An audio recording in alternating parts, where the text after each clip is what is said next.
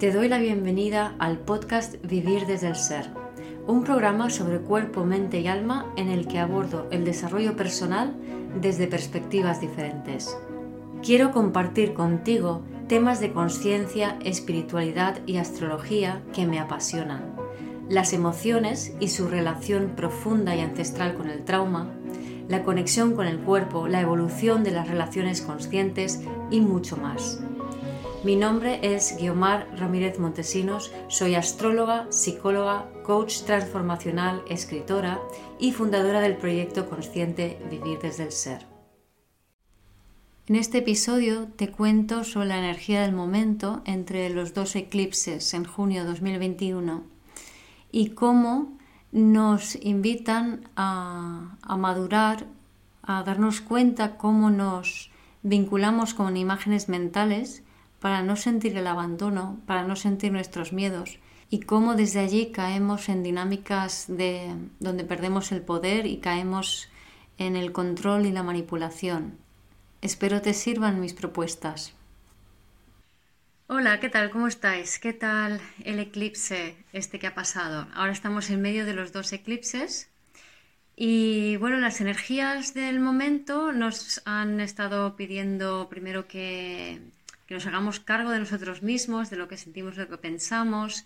Mm, también nos ha puesto en contacto con, el miedo al abandono y en concreto em, en la forma de miedo a soltar una imagen mental de una persona o una cosa o una situación como si como si fuera como si dijéramos como si si soltásemos ese pensamiento o sea, ese, entretenimiento de la mente en ese objeto, esa persona, esa situación, es como si, si sueltas eso, de repente eso ya no tiene importancia, eso se puede ir, eso puede desaparecer, ¿vale? Por ejemplo, te gusta alguien y estás todo el rato pensando en esa persona. ¿Qué pasa si dejas de pensar en esa persona? Te entra un miedo como de ah, si dejo de pensar en esta persona, no la voy a volver a ver, ya no es importante para mí. Por ejemplo, con hijos. ¿Qué pasa si no me estoy preocupando todo el rato de si mi hijo está haciendo los deberes o se está portando bien? Ah, entonces es que no me importa, es que lo suelto, es que soy mala madre. Se, ve un poco. Entonces lo que hacemos es, tenemos imágenes mentales con las cuales nos relacionamos en vez de tener una relación real con nosotros y con la persona o la situación que tenemos delante, nos relacionamos con esa imagen mental que no terminamos de soltar. Pero al no soltar la imagen mental, lo que terminamos creando son situaciones de dependencia. Y lo que las energías de ahora lo que nos invitan es a que soltemos esa imagen eh, mental para que profesemos un amor con límites. ¿Vale? Entonces voy a explicar qué es esto del amor con límites a través de ejemplos de lo que no es amor con límites. ¿vale? Eh, por un lado, aclarar que en general el concepto de límites yo no suelo utilizarlo, porque eh, en la forma en que se suele usar, para mí, eh, tiene que ver con el rechazo. Es decir, yo te pongo un límite porque tú te has pasado.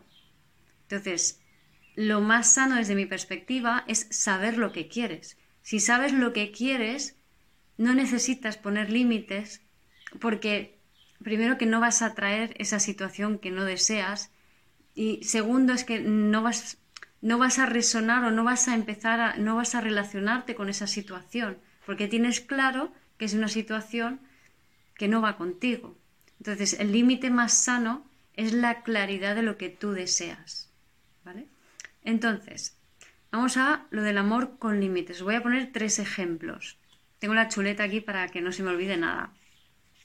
Un ejemplo es como se ve mucho en situaciones de manipulación y control. ¿no? Cuando una persona manipula o controla a otra, eh, aunque pueda, pueda, parecer feo, es muy, muy, muy frecuente, eh, sobre todo en, bueno, yo hablo por la sociedad que conozco, la, eh, vivo en España, la sociedad española es muy frecuente que las mujeres, las madres, sean muy controladoras y muy manipuladoras.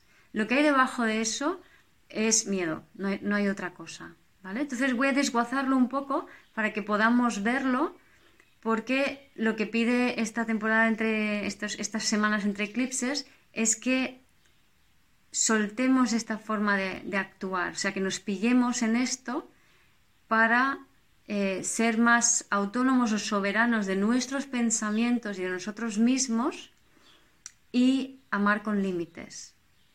Hay muchas formas de perder límites en, nuestras relaciones y en el amor. Entonces, primero ejemplo. Em, quiero poner un límite, pero tengo miedo de perder el amor. ¿Vale? Esto pasa muchísimo. Por ejemplo, quiero ponerle un límite a un adolescente que se está comportando de una manera que no me gusta, pero siento miedo de hacerlo porque creo que si lo hago, que si le digo esto no puede ser, que si le digo un no, lo estoy rechazando y que si lo rechazo me va a rechazar a mí, me va a dejar de querer. Entonces, por miedo a perder el amor, lo que hago es entrar en un juego de manipulación y control. ¿Cómo? Pues primero que me siento culpable porque entro en contradicción. Quiero decirte algo, pero al mismo tiempo no me atrevo a decir lo que quiero decir.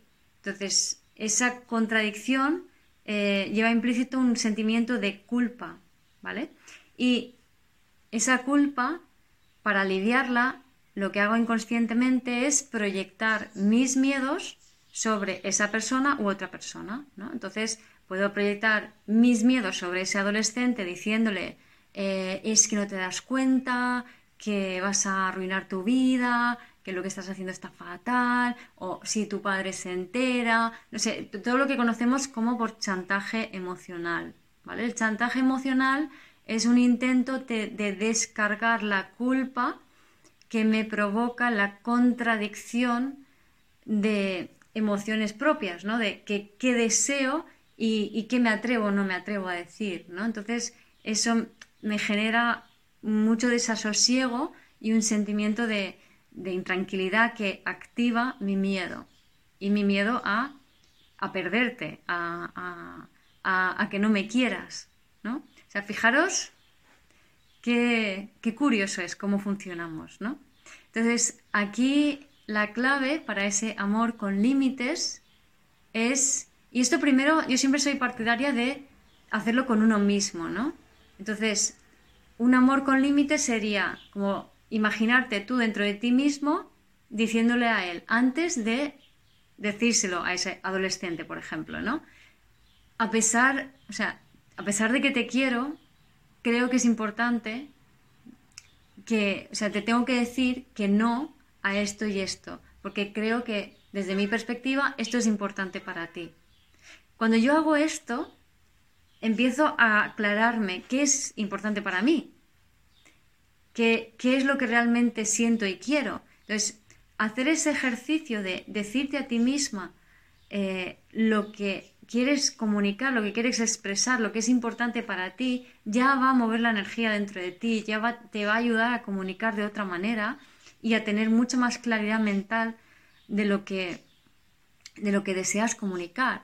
Pero lo que hacemos normalmente es de forma ciega entrar a, saco a, a demandar al otro algo desde nuestro sentimiento de miedo y culpa. Es decir, no me atrevo a poner límites y termino chillándote y echando la bronca. Observad la contradicción, ¿no? Entonces, en esa, y en esa contradicción y en esa bronca, también lo que ocurre es que no estoy viendo, por ejemplo, a ese hijo adolescente, no le estoy viendo tal y como es. Con lo cual no me estoy relacionándolo de verdad, relacionándome de verdad con él, porque me estoy relacionando desde mi neura, desde mi preocupación, desde mi miedo, desde mi contradicción interna de que si hago, no hago, si digo, no digo. Entonces me estoy desconectando, estoy perdiendo el amor contigo, está sucediendo aquello que temo. Entonces la, la solución es tan sencillo como aclarar las ideas dentro de mí, tener primero conmigo el diálogo interno que me gustaría tener contigo y decirte, me da mucho miedo decirte esto porque no quiero que pienses que no te quiero porque me da miedo perder tu amor, pero esto que haces no me gusta. Considero que no está bien y que no lo puedo consentir. Entonces, una vez que yo lo tenga claro interna y mentalmente, mi forma de abordarlo externamente puede parecerse a eso o no, ya cada uno lo que considere, pero ya viene desde otro lugar, ya la energía es totalmente diferente, ya te estás haciendo cargo tú de lo que tú estás pensando y de lo que tú estás sintiendo, que es lo que pide este eclipse, ¿no? Esa, esa madurez para hacerte cargo de lo tuyo, para hacer ese, o sea, practicar ese amor con límites. Otro ejemplo, Quiero que me aceptes porque yo no lo hago. Yo no me acepto a mí misma. Entonces, como yo no me acepto a mí misma, necesito sentir que pertenezco a algún sitio. Entonces me busco grupos o jerarquías eh, donde busco la aceptación de, de, esa persona, ¿no? de ese jefe, de esa figura, de esa autoridad. Esto viene de una profunda falta de aceptación a uno mismo. ¿no? Entonces, ¿qué ocurre aquí?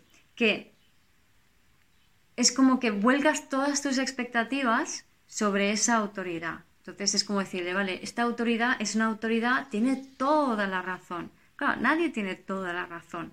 Ahí no te estás relacionando realmente con esa persona, estás creando una imagen idílica de cómo es esa persona, que evidentemente tarde o temprano te va a llevar a una desilusión. Y una desilusión en la cual seguramente te sientas traicionada, abusada, maltratada. Entonces, hazte cargo de tus pensamientos, hazte, cargo de tus emociones y si sientes que no perteneces, obsérvalo, observa tu necesidad de pertenencia y la pertenencia se sana haciéndote caso a ti y dándote a ti todas las pequeñas cosas que a ti te hacen sentirte bien. O sea, Mm, cultivando un ritual de, autocuidado y búsqueda del, bienestar y el placer propio. Esa es la forma de no externalizar fuera tu propia autoridad.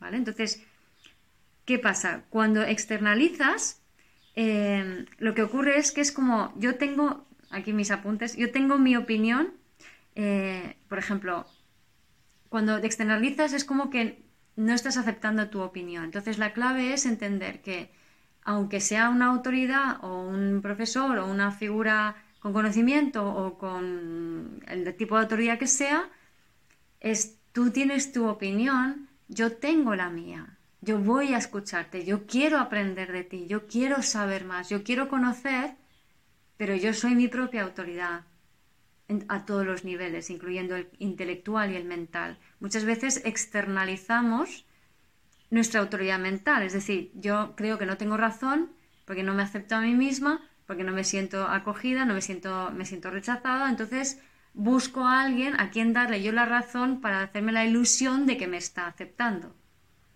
Lo dicho, cosas que hacemos los humanos. Entonces, eh, es perfectamente normal, un amor con límites aquí sería decir, es muy interesante lo que esta persona está contándome, es muy interesante lo que, lo que me cuentas, eh, pero yo tengo mis opiniones. O gracias por eh, protegerme, pero no sabes todo lo que necesito.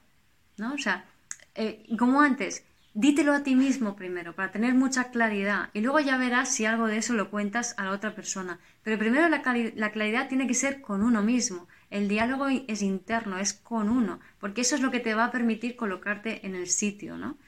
También a veces podemos tener un confidente neutro, ¿no? Pero no es es más fácil acudir a ti que acudir a otro. Y las energías del momento nos piden esa, esa, esa soberanía, ¿no? Ese sostenerte a ti mismo. Entonces, em, en, esta, en este ejemplo es el eh, como decía, el amor con límites no solamente es respetar tu propia autoridad, sino el, respetar tus propias reglas, el, no seguir todas las reglas de esa persona sobre la cual has externalizado tu autoridad. ¿no? Entonces puedes estar de acuerdo con unas cosas y puedes no estar de acuerdo con otras, que eso es perfectamente válido y está muy bien. Entonces, si tú tienes esos sanos límites de saber qué es bueno para mí y qué no es bueno para mí, que eso, como he dicho antes, se practica dándote en el día a día las pequeñas cosas que son buenas para ti. Eso te vuelve eh, muy fina y muy sensible a, a lo que sí te va y lo que no. Entonces, cuando estás en una situación que no va contigo, enseguida detectas qué es aquello que no va contigo y, te respetas y te retiras y no tienes ningún problema. Pones tu sano límite, eliges lo que es bueno para ti, amor con límites, ¿vale? Un tercer ejemplo, aquí para los cuidadores. Eh, me preocupo por ti, pero no me ocupo de mí. Entonces estoy todo el rato pensando en ti, en cuidarte, en tu bienestar, en qué tal estarás, en cómo te sientes. Y en mi cabeza está la imagen mental de ti. Eh, y eso puede ser, pues, em, un hijo, una pareja, alguien a quien em, te hayas adjudicado cuidadora, em, no sé, mil situaciones en las que eh, típicas madres que están todo el rato preocupándose por sus hijos, ahí me estoy preocupando por otros, pero no me estoy ocupando de mí, no estoy en mí. Entonces, cuando, cuando esto sucede, em, es que tienes, estás teniendo una imagen mental de la persona de la cual te estás preocupando u ocupando, pero no estás viendo a esa persona tal y como es.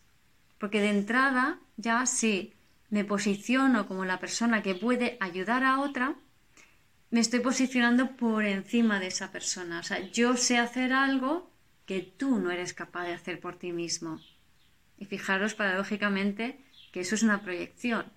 Al externalizar el cuidado, estás dejando de cuidarte a ti mismo y estás cuidando a otro cuando en realidad lo que necesitas es cuidarte a ti, atenderte a ti, ¿vale? Y lo dicho, ahí nos estaríamos relacionando con una imagen mental de lo que yo creo que debe ser o no debe ser, en vez de contigo. Y eso lo que hace es que mi visión se fija en esa imagen mental de cómo no eres lo que debes ser o cómo deberías ser y no eres. Y eso lo que hace es te impide a ti ser quien eres porque es como que toda energía está enfocada a esa imagen y a mí también me impide ser quien soy. Toda mi energía está enfocada en esa imagen. Esa forma de funcionar rigidiza, la energía rígida baja, esa energía baja y nos vamos a sentir cansados y agotados. Entonces, cuando tenemos a una persona en mente, eh, cuando tenemos esa imagen mental de cómo debería ser esa persona, esa situación, esa relación o cómo no debería ser, estamos desvitalizando el vínculo, la energía se está estancando y nos vamos a sentir cansados. Así que observad, ¿os pasa esto? Porque si os pasa esto, realmente la clave es darte cuenta de tú tienes que hacerte cargo de tu parte, de tu vida, de tu 50%. Si vamos a imaginarnos que es una cuestión de pareja, familia, lo que sea, yo me hago cargo de lo mío, tú de lo tuyo. Confío en que tú puedes hacer lo tuyo igual que yo puedo hacer lo mío. Entonces, soltamos ese pensamiento. O sea, el pensamiento obsesivo, si se comprende con suficiente profundidad, se puede llegar a soltar de manera consciente. No digo que sea fácil, pero se puede. ¿Vale? Pero es entender realmente que si yo me estoy teniendo, si tengo un pensamiento obsesivo, si estoy todo el rato pensando en una persona, con las mejores intenciones da exactamente igual, no estoy permitiendo que la energía fluya plenamente, entonces no permito que tú seas tú ni permito que yo sea yo. También aquí, aparte de que yo me hago cargo de mi 50%, es yo soy yo, tú eres tú. Simplemente eso. Y eso es lo que venimos a aprender con este eclipse. Yo soy yo, tú eres tú, somos diferentes, pero podemos vincularnos y podemos aprender de nuestras diferencias. ¿Cómo? Teniendo curiosidad, no dando por hecho, no teniendo expectativas, estando abiertos a lo que sea, teniendo claro cuáles son tus sanos límites para no perderte en, la relación con el otro. Y comunicando, con claridad exactamente qué sientes y qué contradicciones internas sientes. ¿De qué manera sientes eh, que, a una persona que, amas eh, la quieres y no quieres perderla, pero al mismo tiempo quieres decirle que no, no te gusta lo que está haciendo y te sientes mal por lo que está haciendo, ¿no? Entonces, ponte en contacto con tus contradicciones internas y aprende a comunicarlas, primero comunicándolas contigo, ¿vale? Y nada, pues eso, os dejo con, con estas, estos pensamientos, estas ideas, estos ejercicios em, en, esta, en estas semanas entre los eclipses. Observadlo, que es lo que está activo ahora, es lo que vais a poder experimentar y sentir en estos días. Así que observadlo, sentirlo em, y ya me contáis qué tal la práctica de ese amor con límites. Gracias por escuchar este episodio del podcast de Vivir desde el Ser. Si te gustó el contenido y los temas que hemos abordado, dale a me gusta, suscríbete a mi canal, comparte este episodio con quien crees que lo pueda necesitar y te invito a visitar mi web vivirdesdeelser.com y a seguirme en las redes.